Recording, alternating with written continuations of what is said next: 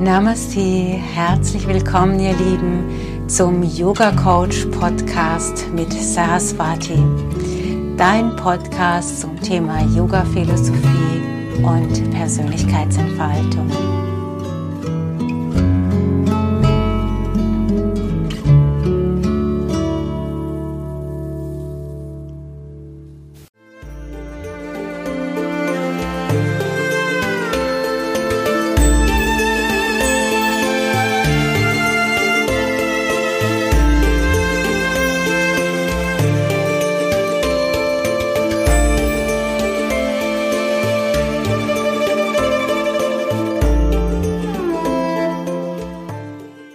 Namaste, liebe ähm, Yogis, liebe Zuhörerinnen und Zuhörer. Namaste, liebe Saraswati. Namaste, ihr Lieben. Namaste, Rebecca.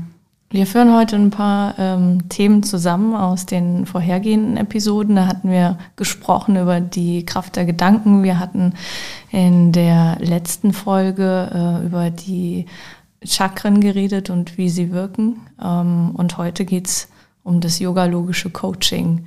Mhm. Was hat das denn alles miteinander zu tun? Dass das Wissen von all dem, was wir bisher besprochen und gehört haben, da zusammenfließt mhm. ins yogalogische Coaching, also in, Eins, in ein Eins zu eins Gespräch. Ich kann mir, also als ich das das erste Mal gelesen habe, konnte ich mir da gar nichts drunter vorstellen. Ähm, erzähl mal, was verbirgt sich dahinter? Also du kannst dir deswegen nichts drunter vorstellen, weil es ja eine Wortkreation von mir ist. Das heißt, äh, das ist auch klar, dass man erstmal denkt, hä, was soll denn das jetzt sein? Ach so, das gibt's gar nicht so weit verbreitet in Eigentlich Deutschland, sondern das ist deine. Nicht, okay. Ja. Also es gibt bestimmt Yoga-Lehrer, die coachen, aber das yoga-logische Coaching, wie ich das mache, mit, würde ich jetzt bezweifeln, dass es das genau so jemand auch so macht. Mhm. Vielleicht was, ähnlich, aber. Was heißt denn yoga-logisch für dich? Ähm, also erstmal steckt das Wort Yoga drin. Das ist äh, ja, das, das Anjuchen oder die Einheit von Körper, Geist und Seele oder das zur Ruhe kommen des Geistes. Und zum anderen, oder auch die Yoga-Philosophie verbirgt sich dahinter. Das ganze Konzept der Yogis, die Ideen, die wir ja schon besprochen haben. Und äh, logisch einfach, äh, also nicht, ja, nicht, also auch von der Lehre Logie, aber auch logisch, weil es logisch äh, nachvollziehbar ist. Das heißt, inwiefern logisch nachvollziehbar? Dass es, äh, dass es etwas zutiefst Bodenständiges ist, dass ich mich als äh, jemand äh, bezeichnen würde, der Handwerker ist, Handwerkerin ist. und äh, dass es nichts Esoterisches ist. Das heißt, das, was ich sage in dem Coaching, ist absolut logisch nachvollziehbar. Mhm. Und ähm, jetzt gibt es aber auf dem Markt, gerade in den vergangenen Jahren, zumindest nehme ich das so wahr, immer mehr Coaches, immer mehr Live-Coaches. Und dann gibt's noch die, ähm, die Therapeuten und die äh, Psychiater und so. Wie grenzt du dich denn von all dem ab? Mhm, also zunächst mal von den Psychiatern und Psychotherapeuten zu 100 Prozent.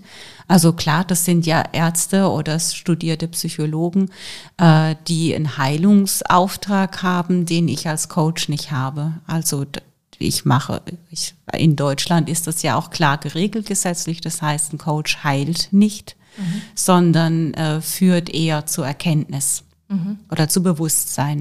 Mhm.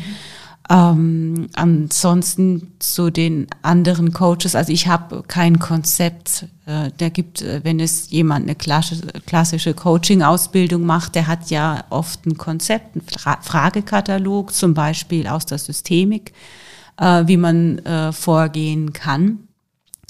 Äh, während ich das ja gar nicht mache, ich arbeite rein intuitiv und mein wichtigstes Tool ist äh, die mediale Auffassungsgabe.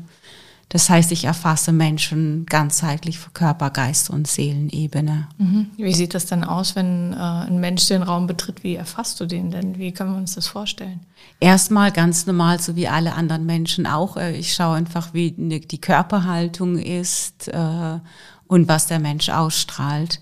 Und äh, ich kenne jetzt noch nicht alle Leute durch, nur weil sie den Raum betreten. Das heißt, ich brauche den klaren Wunsch und Auftrag, kannst du bitte mal bei mir schauen, was da los ist. Und dann mache ich das auch, sonst würde ich das nicht machen. Mhm. Und ähm, wie führst du die Punkte zusammen, die wir in den vergangenen Episoden besprochen haben? Was hat das alles äh, für dich mit dem yogalogischen Coaching zu tun? Also dieses ganzheitliche Sehen findet ja auf unterschiedlichen Ebenen statt. Ähm, zum einen höre ich mir an, weswegen der Klient zu mir gekommen ist ähm, und erfasst das erstmal auf dieser rein sprachlichen, kognitiven Ebene. Ähm, ah, der, die Haltung des Yogi ist so und so dazu. Mhm. Aber jetzt nicht, dass ich irgendwie äh, Schriften zitiere, sondern es ist einfach eher die Haltung der Yogis, die ich da transportiere und auf die heutige Zeit und dann individuell auf den Klienten übertrage. Dann äh, habe ich die Chakren im Blick. Das heißt, ich kann erfassen, erspüren oder wissen. Ich habe einfach, ich weiß es einfach, ähm, wie die Chakren ineinander wirken und wo sowas wie ein Leck ist oder wie eine Verstrickung ist. Oder ich kann auch sehen oder spüren, durch wen.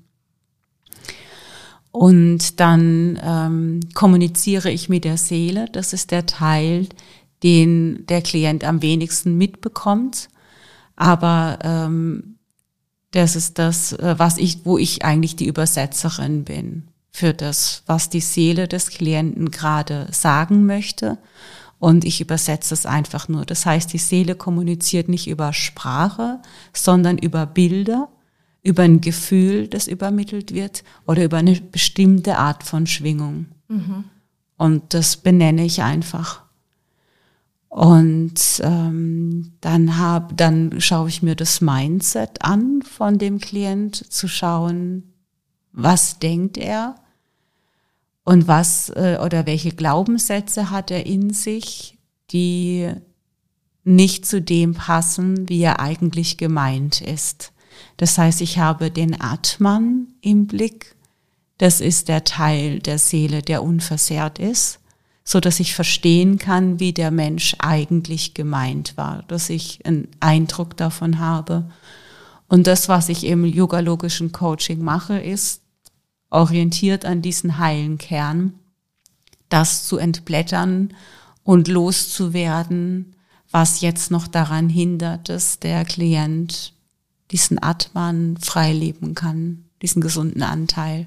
Ähm, ich versuche es mal ähm, in einem Beispiel mir auch klar zu machen. Also wenn ich eigentlich ein Mensch bin, der äh, sehr abenteuerlustig ist, sehr extrovertiert, eigentlich Probleme hat mit Regeln, aber als Kind und Jugendlicher dann gelernt habe, ich muss mich der Gesellschaft anpassen und habe mich da sehr zurückgenommen, ähm, dann bin ich als Erwachsener unter Umständen ein anderer Mensch, ähm, als es ursprünglich gedacht war. Geht das in die Richtung genau. oder ist es das falsche Bild? Es geht in die Richtung, genau. Mhm. mhm. Und natürlich entsteht dadurch Leidensdruck.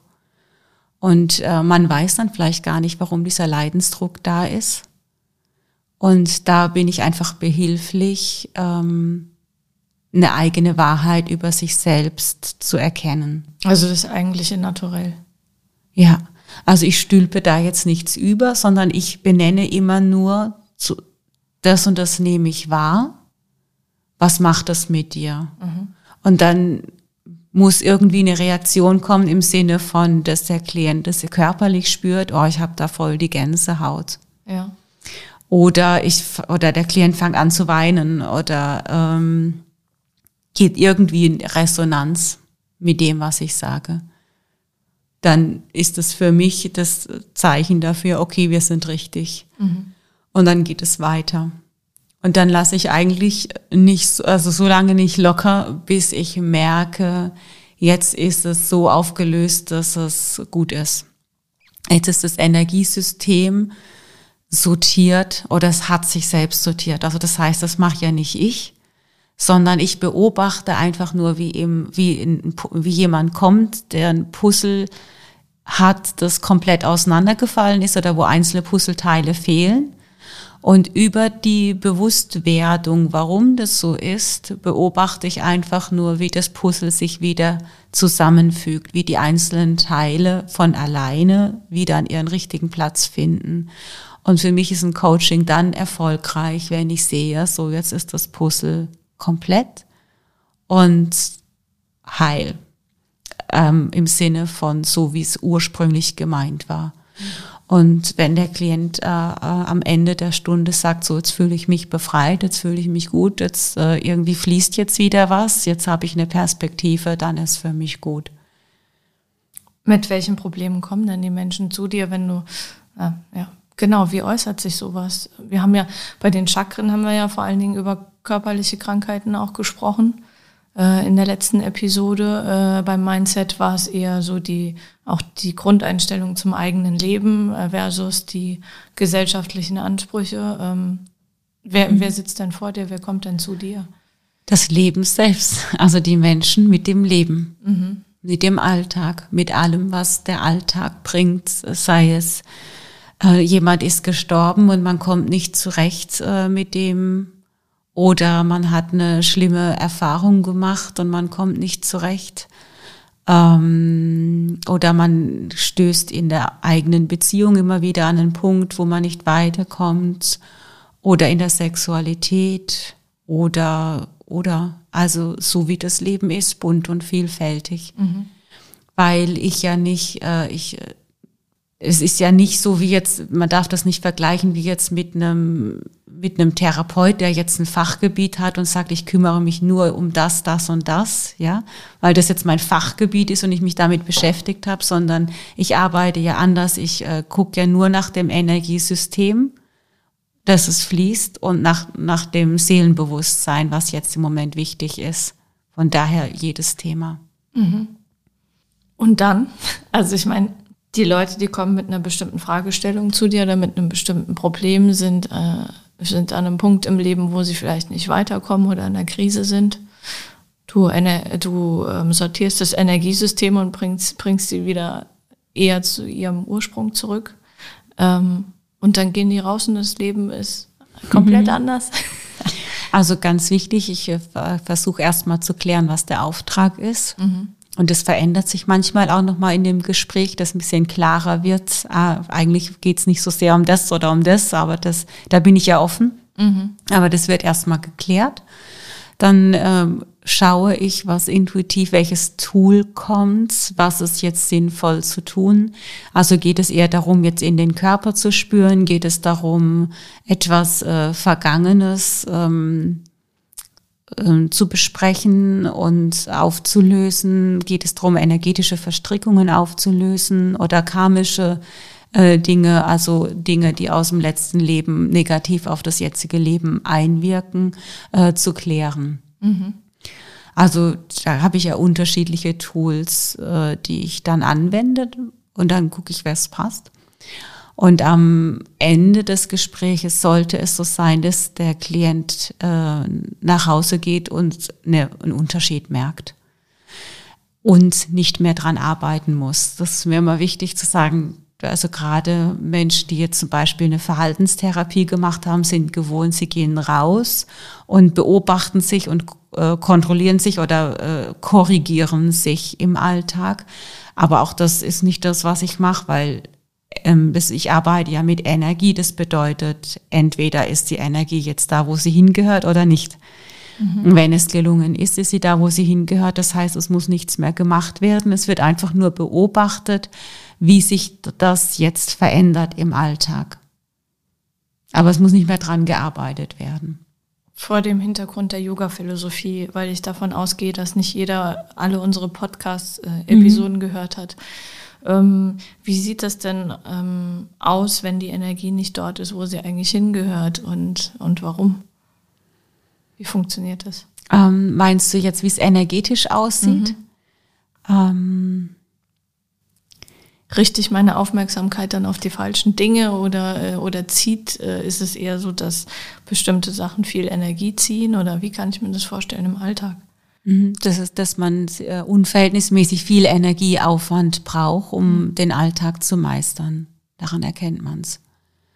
Oder dass man das Gefühl hat, ähm, ich müsste doch viel selbstbewusster sein, weil ich doch jetzt schon den und den Job habe oder das und das erreicht habe, aber irgendwie bin ich immer noch nicht selbstbewusst, irgendwie zweifle ich immer noch an mir oder verurteile mich selbst oder leide immer noch ähm, aus dem und dem Grund. Also immer wenn Leid irgendwo entsteht, ähm, steckt da ja was dahinter und da geht es darum rauszufinden, was genau mhm. ist es. Und äh, das, das Mindset, das Energiesystem, die Seelenerfahrung im letzten und in diesem Leben, ähm, das hängt ja alles miteinander zusammen. Das heißt, es ist nicht voneinander trennbar. Das eine bedingt ja das andere bis hin zum Körper.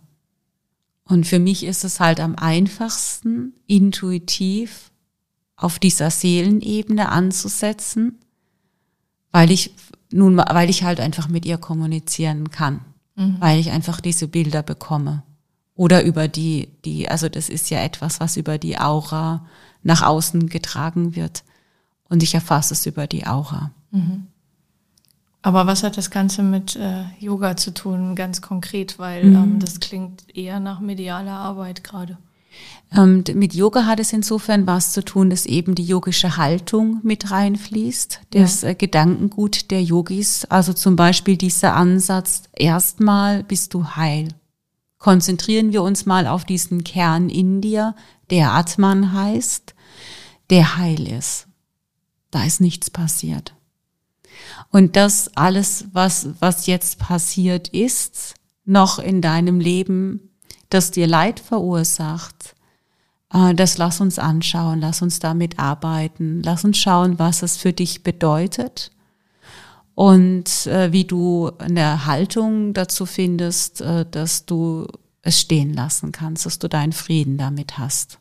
Mhm. Bedeutet es im Umkehrschluss auch, dass ähm, wenn man ähm, also das Leid dadurch entsteht, dass man, ähm, ich versuche jetzt gerade nicht den Begriff falsch, weil es gibt, es ist so wertend.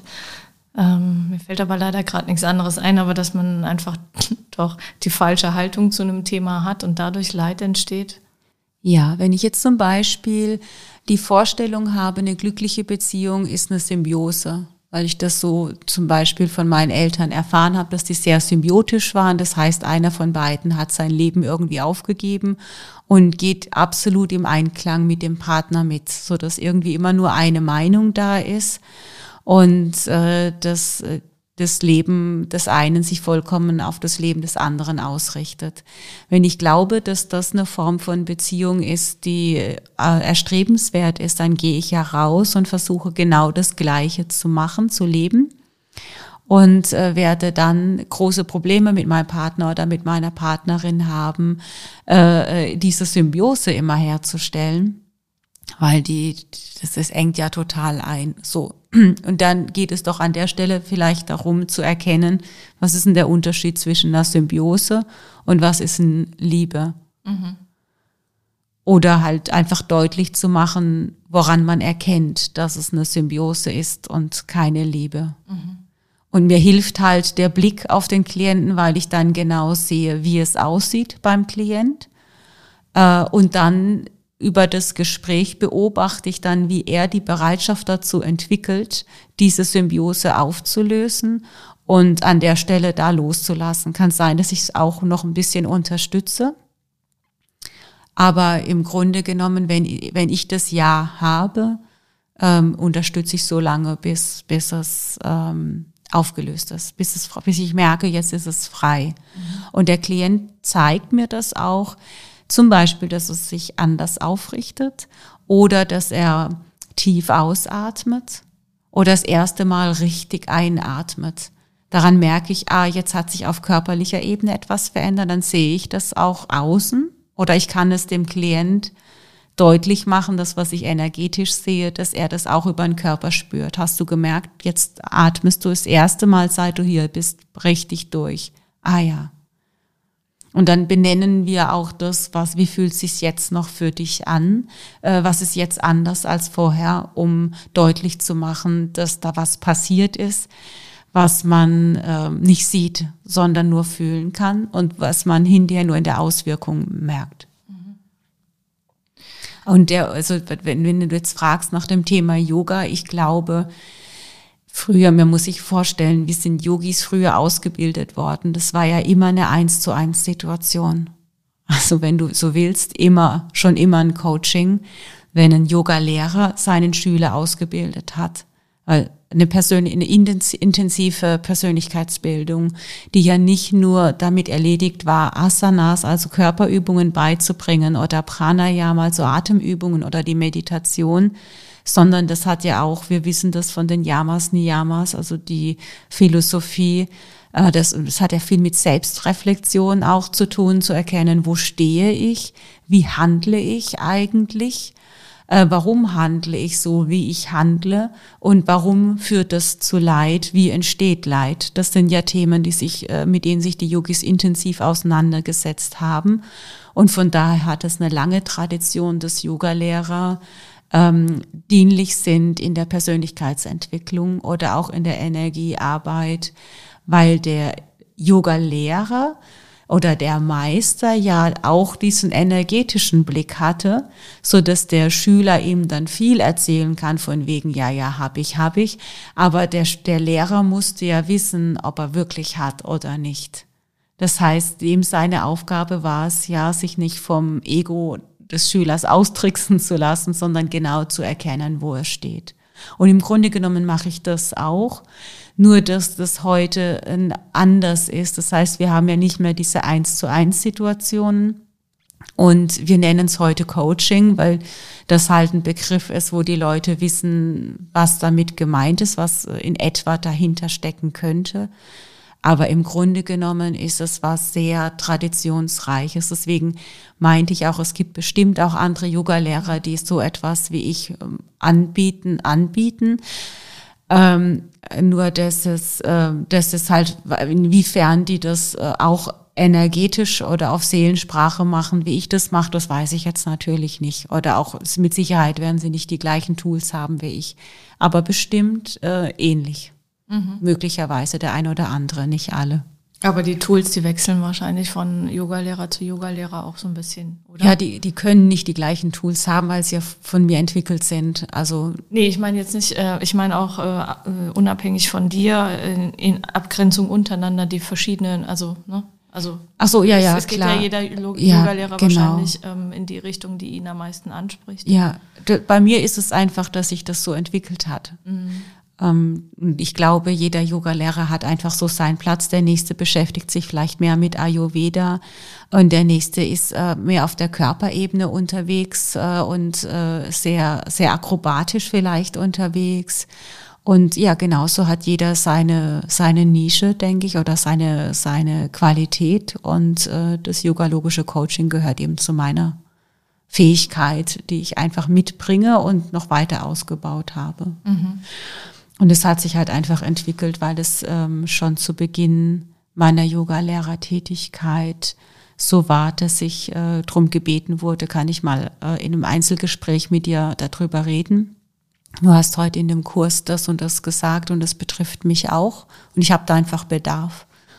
Und ähm, so bin ich äh, in diese in diese diese Thematik reingekommen. Natürlich habe ich auch äh, in meiner Yogalehrerausbildung äh, viel dazu gelernt. Also wir, meine Ausbildung war ja yogatherapeutisch fundiert. Das heißt, da ging es schon auch äh, stark um eins zu eins Beziehungen in der Atempädagogik oder in, in der Klangmassage oder, also ich komme ja schon, also ist ja nicht so, dass ich das jetzt äh, komplett neu erfunden habe, sondern das ist ja auch etwas, was in meiner Ausbildung äh, mir von der Ursula Salbert nahegebracht wurde und äh, ich dann weiter drauf aufgebaut habe. Das war aber auch was, was du von Anfang an haben wolltest, ne? was du mit in deiner Ausbildung haben wolltest, was dir wichtig war, der ja. Ansatz. Ja, genau. Mhm. Mhm. Dass man es wirklich anwenden kann, dass es für den Westler zu gebrauchen ist hier. Dass es über, übertragen wird. Ich habe das das erste Mal auf deiner Website gelesen und da habe ich gedacht, ja, äh, Yoga-logisches Coaching, okay, aber wie läuft das konkret ab? Und wenn wir nochmal, also ich finde das sehr, ähm, sehr abstrakt. Ich kann mir das vorstellen, aber ich finde es trotzdem sehr abstrakt, über Chakren und Energie zu reden. Mhm. Ähm, und finde es sehr interessant, ähm, dass du uns da so Einblicke gibst und, äh, und mit uns mitnimmst, so weit wie es eben geht. Ja. Ähm, das ist wie wenn man versucht, ein Bild zu beschreiben. Ja. Naja, ist nicht so weit weg von dem, was jeder Mensch macht. Nur habe ich das Bewusstsein dazu, dass ich es mache. Mhm. Ähm, aber jeder Mensch macht das. Das heißt, ähm, wenn eine Mutter ihr Kind tröstet, weil es gefallen ist, dann wird die Mutter nicht sagen, ah, das war jetzt ganz schön schlimm, dass du gefallen bist. Komm, lass uns noch mal die Wunde anschauen. Wow, guck mal, das blutet ganz schön hart, du, also das tut bestimmt weh. Sondern sie wird auch ähm, an, an, die, an die, den heilen, gesunden Anteil an des Kindes appellieren, sagen, hey, ist doch alles gut, ich bin für dich da. Und ähm, guck mal, du bist jetzt zwar gefallen, aber normalerweise kletterst du echt richtig gut. Versuch's gleich nochmal. Ich bin davon überzeugt, dass du es das nächste Mal hinkriegst, ohne dass was passiert. So kann man sich, also so, ja, das, da passiert es ja eigentlich, da ist eine, da passiert eine Seelensprache. Mhm. Oder wenn ich äh, ein ungutes Gefühl habe zu einer bestimmten Person, dann werden die meisten Menschen nicht weiter drüber nachdenken. Sie haben einfach ein ungutes Gefühl, lassen so stehen und fertig. Möglicherweise gehen sie sogar drüber hinweg und tun so, als hätten sie dieses Gefühl nicht. Während äh, ich darin hingehend ausgebildet bin, da eben einen Stopp zu machen, sagen, Moment, was ist das für ein ungutes Gefühl? Wo kommt es her? Was bedeutet das? Wie sieht es aus? Und, und, und. Ja, da geht es für mich dann, äh, da hänge ich mich dann rein. So, also so kann man sich das, glaube ich, vorstellen. Oder wenn ich träume, dann nee, hab ich, erinnere ich mich an diesen Traum und habe manchmal ein klares Bild davon. Und ähm, dann in der Traumdeutung kennt man, dass man dann mit diesen Symbolen arbeitet oder mit diesem Bild, das man bekommen hat, weil man davon ausgeht, dass es eine Information von der Seele ist, die da gesprochen hat. Mhm. Nur, dass halt der Klient nicht träumt, sondern dass ich das, äh, diesen Part sozusagen übernehme und diese Bilder, die, die da entstehen, aufnehme und benenne. Mhm. Wie lange machst du das eigentlich schon? Seit zehn Jahren. Wow. und zu dir kommen ja nicht nur Leute, die Yoga machen, ne? Nee, ins yogalogische Coaching kommen sogar sehr viele, die kein Yoga machen, also kein Hatha Yoga machen. Mhm.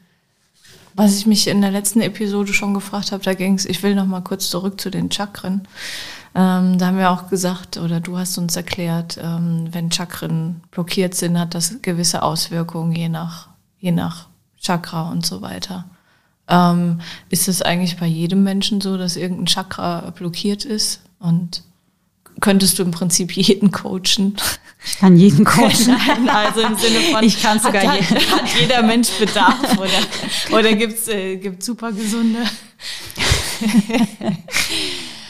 Mhm. ich aber ich coache ja auch Kolleginnen, mhm. die sehr, sehr, sehr, sehr, sehr bewusst sind und die sich sehr darüber im Klaren sind, ob ihre Chakren blockiert sind oder nicht und die selbst wissen, was sie tun können, damit ihre Chakren im Fluss sind. Mhm.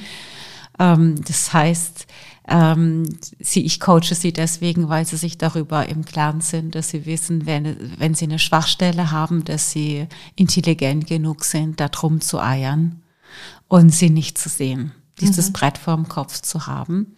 Und ähm, dann ist es ganz gut, äh, jemanden zu haben, der sagt, der dann im Prinzip dran bleibt. Also die und wissen, dass sie ein Thema haben, aber sie wissen nicht, welches sie Thema. Sie wissen, dass das irgendwo an irgendeiner Stelle nicht genau so fließt, wie sie sich vorstellen. Mhm. Dass es nicht genau so sich entwickelt, die Dinge sich nicht so entwickeln, wie sie es gerne hätten.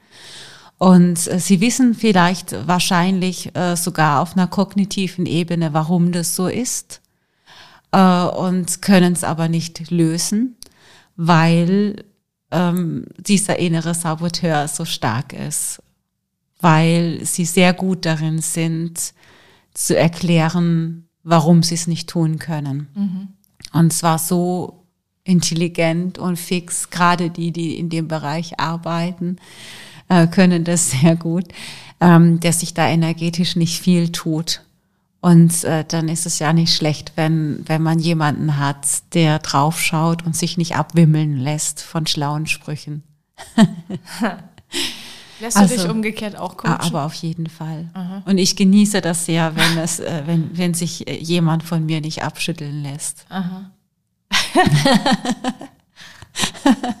Wie oft coacht ihr euch denn untereinander? Immer dann, wenn Bedarf ist. Und Bedarf ist für mich nicht mehr der Punkt, wo ich Leidensdruck habe. So lange muss ich nicht mehr warten, sondern immer dann, wenn ich merke, es, es irgendwie hängt's da und es läuft nicht so gut, wie ich es gerne hätte. Aber spätestens, wenn ich Leidensdruck habe, dann lasse ich mich coachen. Mhm. Mhm. Spannend. Das ist, für mich ist das eine, eine Psychohygiene für mich ist das wie Zähne putzen und waschen. Ja, wenn ich jetzt irgendwie einen schwarzen Punkt auf der Nase habe, dann lasse ich den da nicht einfach stehen. Mhm.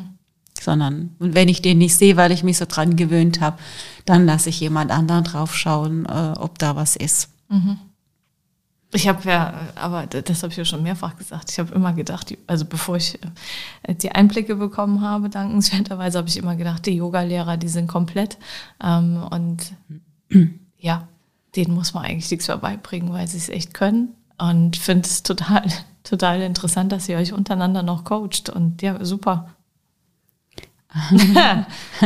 oh, das wäre schön, wenn wir Yoga-Lehrer komplett. Ja. Nee, leider nicht. Das, ist, das bedeutet nur, dass wir uns entschieden haben, auf den Weg zu, auf den Weg zu sein. Mhm. Dass wir uns entschieden haben, die Dinge nicht so stehen zu lassen, sondern weiter wachsen zu wollen, unsere Seele weiter ähm, groß werden zu lassen, uns weiter zu entfalten und alles, was dem im Weg steht, aus dem Weg räumen zu wollen. Mhm. Diese Entscheidung steht dann vielleicht im Raum. Mhm. Aber nur weil du Yogalehrer bist oder Yogalehrerin, bedeutet das noch nicht automatisch, dass du das wirklich machst. Es gibt auch Yogalehrer, die ähm, das nicht, nicht tun. Mhm. Das ist noch nicht kein Indiz. Mhm. Nee. Ähm, ich würde gerne nochmal zurück zu, ähm, zu der Sitzung mit deinen Klienten. Ne? Also mhm. wenn du das Energiesystem, wenn da wieder alles im Prinzip im Reinen ist, ja. Und ich vielleicht eine neue Haltung eingenommen habe zu dem Thema, was mich vorher hat leiden lassen. Das Leben entwickelt sich aber doch weiter und ähm, im Prinzip komme ich dann trotzdem immer wieder an an unterschiedliche Punkte, selbst wenn du im Coaching den Menschen äh, mit dem eigentlichen Sein abgeglichen hast, sprich, du hast es Atman genannt, also so wie er eigentlich gedacht war und äh, vielleicht wie auch seine Natur ist, ähm, dann dann wird er doch trotzdem an immer wieder Herausforderungen im Leben haben und dann wird doch äh, trotzdem immer wieder das Energiesystem auch durcheinandergewirbelt, oder? Ja, aber nicht mit den gleichen Themen. Also nehmen wir nochmal diese Symbiose-Sache. Wenn jetzt äh, jemand sich in einer symbiotischen, krankmachenden äh, Beziehung befunden hat oder befindet und er in dem Coaching für sich erkannt hat, ah, das ist Symbiose, ah, mhm. ah, okay, jetzt habe ich es erkannt dann wird er doch nie wieder in eine symbiotische Beziehung gehen, weil er hat es ja erkannt. Das heißt, er braucht nichts mehr dazu tun. Er braucht keine Übung machen, nichts. Er wird sofort erkennen, wenn jemand Symbiose von ihm möchte und wird sich fernhalten von so einer Person. Mhm. Von daher, ja, äh, natürlich ist der Alltag da und es kommen immer wieder vielleicht neue Themen auf, aber irgendwann werden diese Themen ja auch schwächer. Das ist meistens nur am Anfang, dass man vielleicht ein Drama empfindet oder großen Schmerz empfindet, aber irgendwann, wenn du aufgeräumt hast, hast du halt aufgeräumt. Das lässt ja dann auch nach. Aber es geht auch äh, von, von außen nach innen. Das heißt, wir gehen immer weiter tiefer. Das heißt, kann schon sein, dass wir das eine oder andere Thema tatsächlich doppelt äh, bearbeiten, aber halt nicht auf der gleichen Ebene, sondern auf einer tieferen Ebene. Zum Beispiel, dass ich dann keine symbiotische Beziehung äh, mehr lebe, aber vielleicht doch noch Abhängigkeiten spüre, wo ich merke, ah, da hatte ich doch noch die Idee äh, von einer Symbiose, aber ich habe jetzt keine Symbiose mehr gelebt. Mhm. Das ist ja dann eine, eine tiefere Bearbeitung mhm. der Thematik, mhm. äh, bis ich mich davon auch befreit habe. Sag mal, kriege ich eigentlich so oft Themen im Leben, ähm, also ein bestimmtes Thema im Leben, bis ich es beackert habe? Ja. Schön. Äh, die, die Yogis nennen ja diesen Prozess dann irgendwann, dass sie in Samadhi angekommen sind, also in dieser Erleuchtung. Erleuchtung, also bedeutet ja, dass man zum Erleuchten kommt, also dass die, das Energiesystem leuchtet, dass man strahlt, äh, weil man dies, weil man aufgeräumt hat, weil man sich darüber im Klaren ist, wer man ist, mhm. weil man das genießt, weil man sich befreit hat, weil man diese alten Muster losgelassen hat. Gibt es so Grundmuster, die jeder von uns hat und die jeder erstmal überwinden muss auf dem Weg zur Erleuchtung, um bei der Yoga-Philosophie dann auch zu bleiben?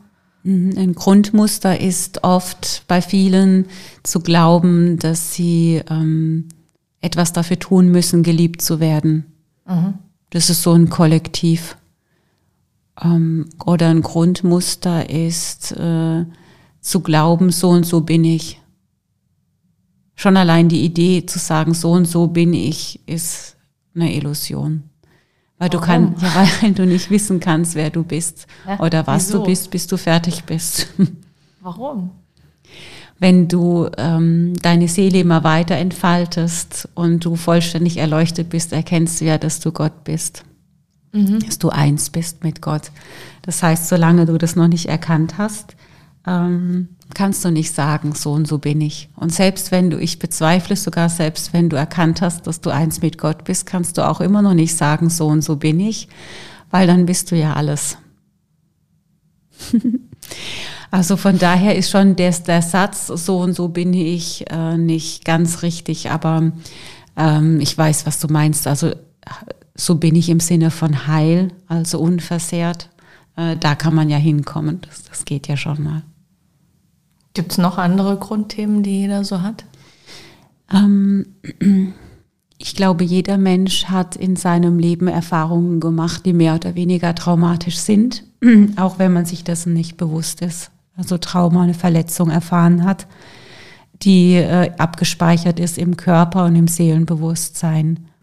Inwiefern kann man denn ein Trauma erleben und das gar nicht so realisieren? Mhm, dass man es sich nicht mehr dran erinnert, dass es abgespalten ist. Und das ist oder schon so weit zurückliegt, dass man keine Erinnerung daran hat, weil es im Mutterleib passiert ist oder nach der Geburt passiert ist. Und es können ja ganz banale Sachen, durch ganz banale Sachen entstehen Traumata, die die Auswirkungen auf das Hier und Jetzt haben, wo man sich nie gedacht hat, dass das eine Auswirkung haben könnte. Ähm, was weiß ich, wenn ein Kind drei Jahre alt ist und die Mutter zum Beispiel von jetzt auf gleich plötzlich ins Krankenhaus musste und mehrere Wochen einfach nicht zu Hause war. Das ist eine traumatische Erfahrung, an die sich der Erwachsene vielleicht gar nicht mehr erinnert, was vielleicht gar nicht so thematisiert wurde, weil man denkt, ach, das ist, ja, oder das Kind war vielleicht noch jünger. Mm, aber das äh, Kind erinnert sich natürlich sehr wohl dran und hat eine Verletzung dazu und ein Gefühl dazu.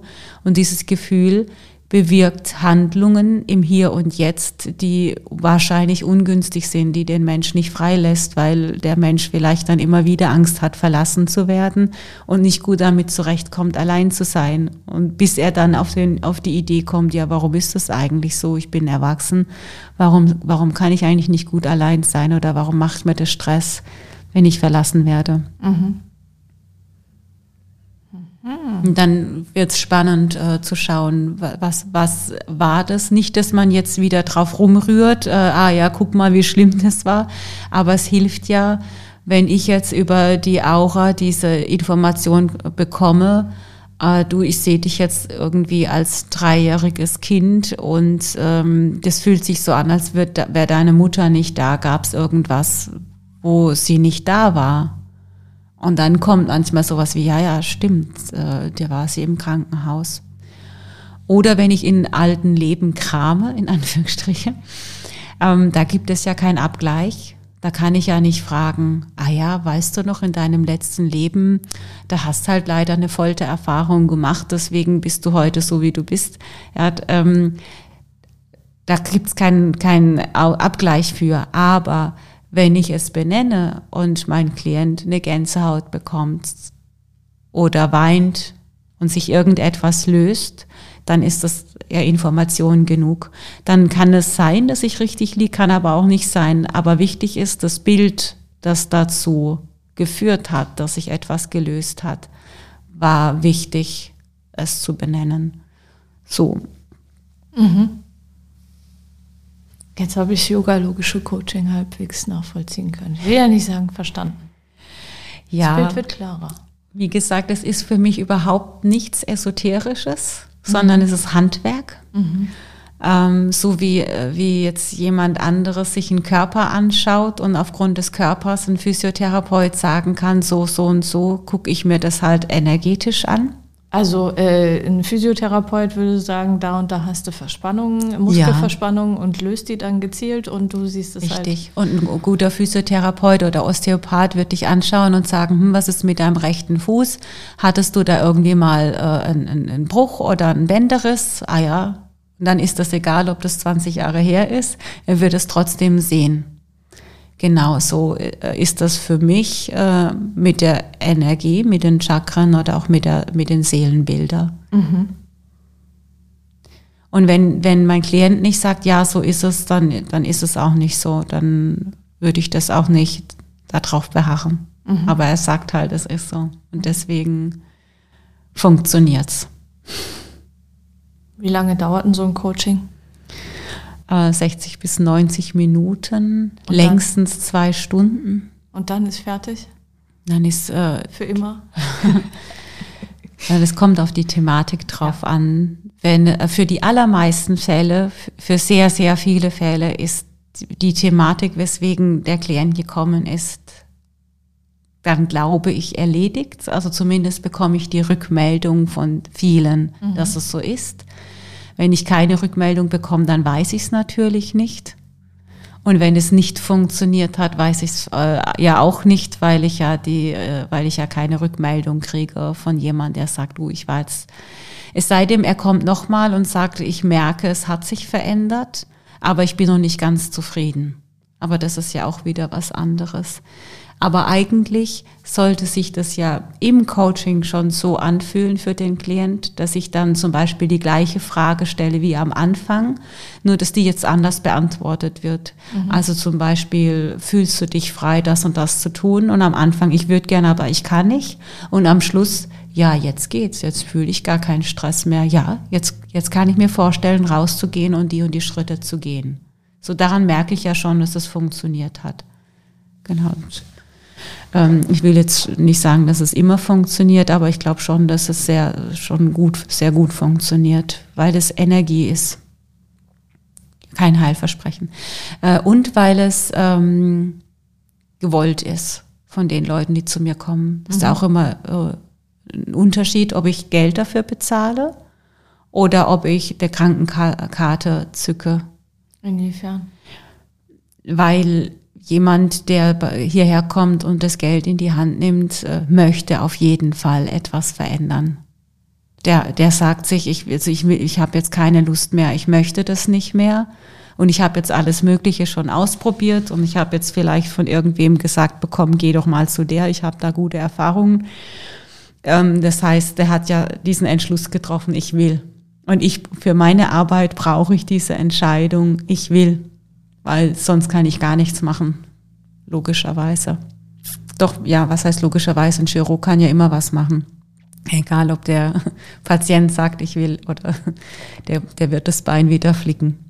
Aber das können, also du könntest auf energetischer Ebene da nichts machen. Nee, nee, nee, nee, das geht nicht. Ich, also ich kann ja, ich mache sowieso nichts. Ich führe den Klient dahin, dass er die Option hat, für sich zu sagen, ich möchte jetzt, dass mein Energiesystem anders tickt mhm. damit ich mich freier fühle. Mhm. Oder ich möchte die und die Verstrickung weghaben oder ich möchte die und die diesen, dieses, dieses Profil, dieses Täterprofil weghaben oder sonstiges, diese Form von Energie weghaben. Da kann ich nur behilflich sein und äh, ich kann es umso besser, umso mehr, dass das Ja da ist. Ich hole mir dieses Ja auch ab mhm. im Coaching. Ja. Haben wir alles gesagt? Ich hoffe, dass wir jetzt nicht verwirrt haben, aber ich glaube nicht, oder? Nee. Gut. Ja, dann glaube ich, haben wir alles gesagt. Danke für den Einblick in deine Arbeit, Ja. in eure Arbeit Sehr als gerne. Yoga-Lehrers. Ähm, Freue mich aufs nächste Mal, wie immer. Es wird ja echt nicht langweilig mit dir.